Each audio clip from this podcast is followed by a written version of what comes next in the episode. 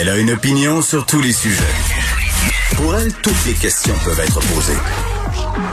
Geneviève Peterson. Cube Radio. Salut tout le monde, j'espère que vous allez bien. Pour ceux qui reviennent au boulot aujourd'hui, j'espère que c'est pas trop difficile. J'espère aussi que vous avez profité de notre programmation spéciale euh, vendredi et lundi. Salutations euh, aux collègues euh, qui enregistrent des podcasts ici même à Cube Radio. Évidemment, on va surveiller aujourd'hui ce point de presse annoncé par le gouvernement Legault, le point de presse qui va se tenir aux alentours de 17 heures. seront présents François Legault évidemment, Dr Arruda, Christian Dubé, ministre de la Santé. Faire le point sur l'augmentation des cas. On est à 1168 cas supplémentaires aujourd'hui, quatre nouveaux euh, décès. Euh, on surveille aussi évidemment les hospitalisations et il faut pas perdre de vue qu'on a quand même beaucoup de cas, mais qu'on en aurait moins. Euh, que réellement, puisqu'en fin de semaine, on n'a pas testé beaucoup. Hein. C'était le long congé. Là, on roule aux environs de 30 000 tests chaque jour. En fin de semaine, on aurait été aux alentours de 15 000. Euh, donc, évidemment, il faut se méfier de ce chiffre-là. Par ailleurs, plusieurs experts euh, ont fait des sorties pour dire que dans les prochains jours, voire dans les prochaines semaines, on augmenterait euh, les cas. Donc, on pourrait assister à une augmentation assez fulgurante des cas. C'est inquiétant. moi, ça m'inquiète personnellement. Là, je pense que c'est la première fois depuis la pandémie que je m'inquiète sincèrement pour ma propre santé. Puis je veux pas avoir l'air égoïste en disant ça. Je pense que c'est le sentiment de bien des gens. Tu sais, ça a l'air loin la COVID. Euh, on nous a beaucoup vendu ça comme une maladie de vieux. Puis quand je dis vieux là, c'est pas de façon euh, péjorative, c'est pour dire que bon, euh, passé un certain âge, on nous a vraiment répété qu'il y avait plus de risques de développer des plus de risques de mourir aussi. Donc c'est normal qu'on ait comme développé un, sentiment que bof, ça nous concernait plus ou moins. Là, on sait qu'avec le variant, c'est peut-être pas nécessairement le cas. Et puis j'ai de la misère à comprendre avec exactitude là c'est quoi la vraie information sur le variant. On aura Nina Machouf plus tard. On va essayer de démêler ça avec avec elle parce que on entend que c'est plus contagieux. On entend que c'est plus dangereux. Quel variant? À quel point? Est-ce que le port du masque dehors, ça sert encore à quelque chose? Est-ce que la distanciation de deux mètres, c'est encore d'actualité? On va essayer vraiment d'avoir leur juste euh, à ce niveau-là. Puis par rapport aux annonces qui seraient faites ce soir, il n'y a pas grand-chose qui a fuité dans les médias à venir jusqu'à présent, ce qui veut dire euh, qu'ils doivent être encore en train de goupiller tout ça du côté du gouvernement Legault. C'est à quoi on peut s'attendre cependant. Évidemment, ce point de presse-là va se tenir à Montréal, donc les annonces vont concerner la CMM, ça c'est bien évident. Euh, fermeture peut-être des commerces non essentiels, euh, couvre-feu, est-ce que ça va être ramené à 20 heures? Ça, et mon Dieu, j'ai peur de savoir parce que si on ramène tout ça à 20 heures, ça va être très, très, très compliqué de faire adhérer la population. En tout cas, c'est ce que je crois. Euh, en même temps, on veut empêcher les rassemblements dans les maisons, mais si on ferme tout, comme ça a été le cas cet hiver, le fait de pouvoir sortir dehors, de pouvoir prendre des marches, de pouvoir aller dans les parcs, euh, c'est à ça qu'on se raccroche. toujours une espèce de danse euh, entre la santé publique, la santé mentale. Évidemment, il sera question de vaccination. On aura euh, la personne en charge d'organiser tout ça au Québec tantôt aux alentours de 15h05. On sait qu'il y a eu des ratés en fin de semaine à Montréal. Daniel Paré, qui est directeur de la campagne, va venir nous expliquer qu'est-ce qui s'est passé. 5000 doses qui n'ont pas été administrées supposé étendre aussi euh, cette semaine euh, les personnes à vacciner, c'est-à-dire il y a des personnes vulnérables qui vont être vaccinées, il y a des personnes, euh, des travailleurs essentiels. Est-ce qu'on va changer ça, étendre ça? Je parlais des profs hier sur Twitter, des enseignants, des directeurs de services de garde, des éducatrices, donc toutes les personnes qui travaillent dans les écoles et dans les services de garde et dans les garderies. Il faudrait peut-être commencer à penser à les vacciner parce que les écoles, ça demeure le gros point d'interrogation pour vrai. Est-ce qu'on va les refermer? Parce que ça, là, ça, je pense que c'est la peur que partagent bien des Québécois aujourd'hui, là, surtout les parents. Est-ce qu'on va refermer euh, les écoles? Euh, Puis si on les referme, qu'est-ce que ça va vouloir dire pour les enfants, pour nous, les parents qui devons travailler, pour les profs aussi? Euh, on va parler tout de suite avec Catherine Beauvais-Saint-Pierre, qui est présidente de l'Alliance des professeurs et professeurs de Montréal. Madame Beauvais-Saint-Pierre, bonjour. Bonjour. Comment allez-vous? Dans ce sens, comment allez-vous? Oui, Madame Beauvais-Saint-Pierre, mais les profs, là, j'imagine que vous anticipez euh, ces annonces-là qui vont avoir lieu aux alentours de 17 heures.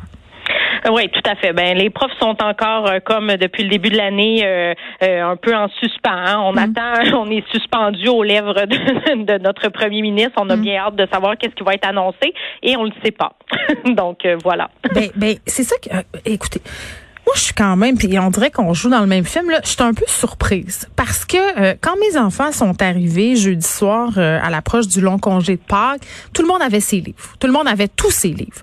Euh, et ce qu'on semblait dire dans les écoles, c'est qu'on se préparait entre guillemets au pire, c'est-à-dire à une refermeture. Personne n'avait d'infos là-dessus, mais je pense qu'au niveau des directions d'établissement, on a voulu pallier au pire. Et je dois dire que j'avais cette impression-là, peut-être qu'on nous arriverait peut-être avec une annonce hier en ce sens-là, un peu comme on le fait, Madame Beauvais-Saint-Pierre, dans le temps de Noël. Vous vous rappelez, on a dit, ben finalement, on va prolonger le congé pour avoir une espèce de zone tampon. Là, c'est pas le cas. Comment vous réagissez? Ben, on s'est effectivement, nous aussi, on s'attendait à quelque chose de genre-là. On, on, voit venir là, ce qui pourrait être annoncé, évidemment. Mmh. Depuis le début de l'année, ce qu'on veut, c'est garder nos écoles ouvertes, c'est enseigner devant les élèves parce qu'on sait ce qui est, ce qui que c'est le mieux. On sait aussi que si mmh. on, on, retourne tout le monde enseigner à la maison, euh, à Montréal, c'est un défi encore plus grand qu'ailleurs.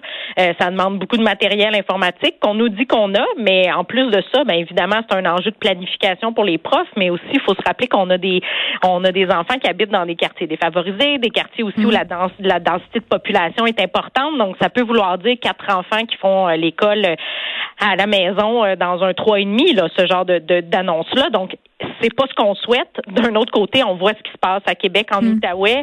Ça a été, euh, euh, disons, ça a été un choc, je pense, là, de voir à quel point ça avait déboulé vite. Euh, donc là, c'est garder l'équilibre. Ce qu'on veut, oui, c'est être à l'école, dans nos écoles ouvertes, mais en même temps, ben, on veut aussi assurer la santé, la sécurité des profs et des élèves et des gens qui travaillent dans ces écoles-là. Mm. Si tout le monde tombe malade, ben les écoles seront plus non plus fonctionnelles. Si tout le monde est en, comme actuellement, ce qu'on voit entre autres avec le variant, on a de plus en plus de, avec les variants, plutôt on a de plus en plus de, de groupes qui ferment, d'écoles qui ferment.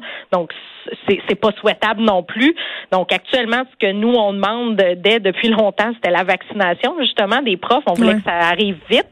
Là, on sent que ça s'en vient, mais on a hâte que ça arrive, là, parce que justement, si on veut les garder, ces écoles-là ouvertes, il faut protéger les gens qui sont dedans. On veut une approche agressive et euh, ça, ça, va, ça doit en faire partie, là, la vaccination des profs des, des zones rouges. Il faut, hmm. faut, être conscient qu'à Montréal, on est en zone rouge depuis pas mal longtemps. Là. Oui, bon, euh, il y a beaucoup de choses euh, importantes là, dans ce que vous venez de dire. On va faire le tour. Un, à l'heure actuelle, aujourd'hui, mardi 6 avril, est-ce que vous souhaiteriez qu'on annonce la fermeture des écoles ce soir?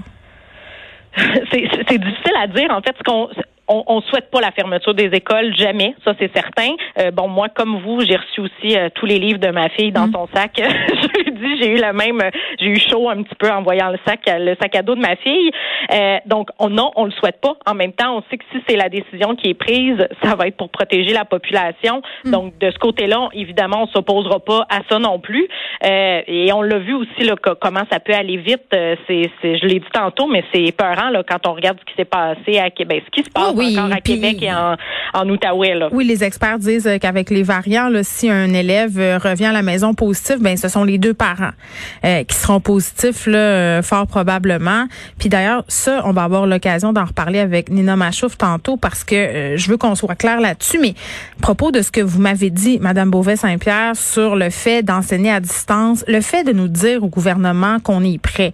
tu sais, quand Jean-François Roberge nous dit on peut basculer maintenant en 24 heures moi, quand je vous entends, j'ai l'impression que c'est pas si vrai que ça.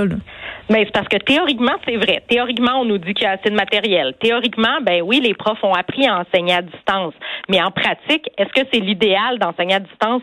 ça, c'est sûr que c'est jamais l'idéal, surtout, bon, quand on parle du primaire, du secondaire avec des enfants, des ados. Non, mais ça, je comprends, là, que c'est pas idéal, Madame beauvais Mais mettons qu'il faut le faire. Est-ce qu'on est capable de le faire? Est-ce que, est-ce que c'est vrai que ça se fait vite comme ça? Ben vite comme ça, non, ça j'y crois pas que ça se fasse vite que ça d'une part, et d'autre part aussi, ben ça va quand même prendre une certaine organisation à l'interne aussi dans les maisons. Donc c'est pas parce que les enfants viennent avec un ordinateur et leur cahier que demain matin tout est organisé pour que euh, tous les enfants de la maison aient un, un, endroit tranquille pour faire l'école. Pour l'endroit, Madame Beauvais-Saint-Pierre, un, deux, la connexion internet. Excusez, là, mais quand tu as trois enfants ou deux enfants ou quatre enfants euh, en, en, enseignement en ligne, donc peut-être fort probablement en Zoom, avec des adultes qui travaillent, qui sont en Zoom, euh, il faut une pas mal bonne connexion Internet et ça coûte très, très cher. Et il y a le fait aussi de devoir assurer une présence parentale pour les enfants quand tu es un parent et que tu travailles.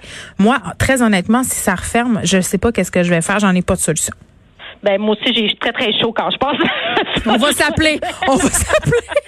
je pense que c'est la, la réalité de, de, beaucoup de parents, donc de, de à la fois se dire comment je vais faire pour accompagner, mais euh, comme on disait aussi, il faut pas négliger les, les, les on, a des, des enfants euh, dans, dans, certains quartiers où bon des grosses grosses familles habitent dans des petits appartements, des fois avec les grands-parents, avec un parent qui travaille peut-être euh, justement à distance, ça fait beaucoup de gens là dans dans, dans un espace restreint. Mm-hmm. Donc si tout le monde doit se concentrer pour travailler, évidemment, ce sera pas l'idéal pour personne. D'un autre côté, bon, s'il faut en arriver là, on comprend que si c'est ça la, décision qui est prise, ce sera parce que c'est la meilleure chose au niveau de la santé, de la sécurité de la population.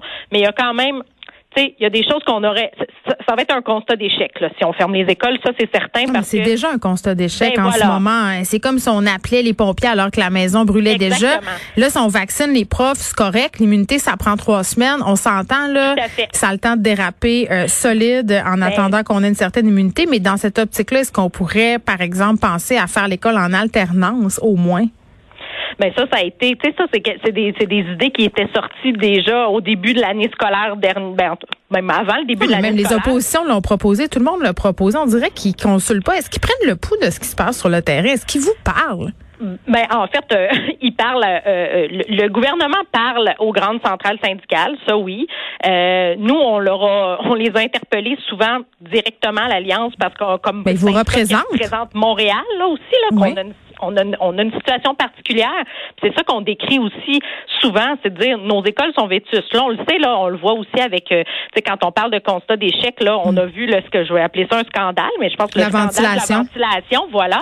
Là, on nous parle d'échangeurs d'air, donc ça veut dire qu'on aurait pu mettre des échangeurs d'air depuis plusieurs mois dans les classes. C'est ce que ça veut dire. Peut-être qu'on aurait euh, évité des fermetures de, de, de classes et d'écoles de cette façon-là. Là, on peut ouvrir les fenêtres au moins il y, a, bien longtemps. Mm. Donc, il y a des choses qu'on aurait pu faire il y a bien longtemps si, justement, L'objectif était, comme on le dit toujours et comme le gouvernement nous le dit toujours, de ne pas fermer les classes, pas fermer les écoles. Ben nous aussi, on est d'accord avec ça. C'est ça qu'on veut aussi, mais c'est pas magique non plus. Il faut les protéger ces milieux-là. Mm. Puis on le voit depuis longtemps que c'est dans les écoles qu'il y a des éclosions, qu'il y en a plein d'éclosions. Donc ce qu'on voit à Québec, ce qu'on voit en Outaouais, on a peur que ça arrive ici, mais est-ce qu'on est surpris en même temps de voir ça C'est ça qui est choquant, madame. Ben moi, c'est ça qui, ben oui, ben c'est ça qui est choquant. Moi, c'est ça qui me renverse, c'est qu'on a toutes les cartes en main pour voir venir. Non seulement on a l'exemple européen, c'est-à-dire ce qui se passe en France, en Italie et un peu partout. Euh, on a ce qui se passe ici même au Canada, la situation en Ontario, euh, dans les autres villes aussi euh, de la province de Québec. Et malgré tout ça, on continue d'avancer tête baissée et de, se dire qu'on garde les enfants à l'école coûte que coûte. Tu sais, quand on parle de risques calculés là de la part du gouvernement Legault, je pense qu'il y a une petite erreur.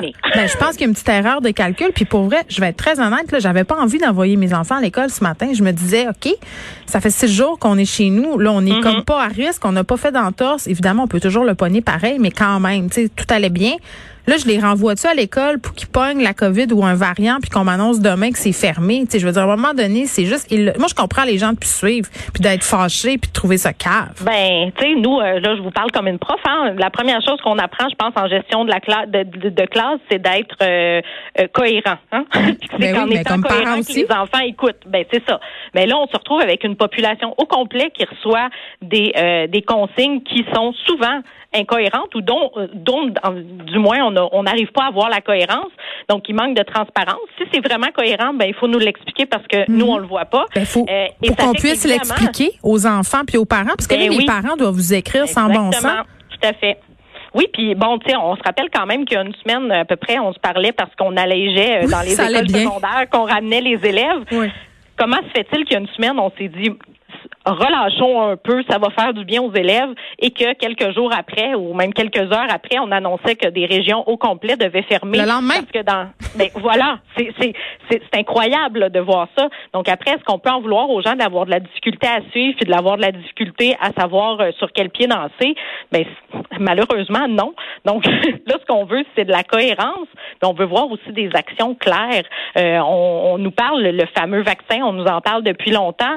Euh, on nous dit qu'il va arriver depuis longtemps. Ben là, on, a hâte de le voir. Euh, nous, on regarde, bon, on a, on a, un autre enjeu dont on a déjà, d'ailleurs, je pense, parlé ensemble, qui, qui sont nos écoles spécialisées. Oui, oui, oui. Là, à Québec, en ce moment, les écoles spécialisées sont ouvertes parce que c'est c'est une classe à part. on, on, on, voit ça comme un service euh, super essentiel. on, on vaccine pas les profs. Ben non, les profs sont pas vaccinés. Puis c'est ces collègues-là qui euh, qui ont des élèves qui ne peuvent pas porter de masque actuellement parce mm. que pour diverses raisons, c'est ces euh, élèves-là qui parfois arrachent le matériel, qui parfois crachent au visage. Donc, on a des milieux où les profs sont encore plus exposés que n'importe quel autre. Ce sont les milieux qui vont rester ouverts même si tout ferme, très probablement pouvons-nous les vacciner le plus rapidement possible? Non, non. Ben, ça n'a pas de bon sens, c'est pas logique, ça fait pas de sens. Puis à un moment donné, je veux bien croire qu'il faut arrêter de chercher des poux puis que c'est pas facile pour le gouvernement de prendre des décisions euh, parce que la situation évolue très vite. Mais là, on a eu la chance de l'avoir évolué, la situation, puis on est resté au point mort. J'ai bien hâte de savoir euh, ce que nous réserve le gouvernement pour les écoles ce soir aux alentours de 17 h. Comme à chaque fois qu'on se parle, Madame Beauvais-Saint-Pierre, je vais vous souhaiter bonne chance. Catherine Beauvais-Saint-Pierre, qui est présidente de l'Alliance des professeurs et professeurs de Montréal. Merci de nous avoir parlé.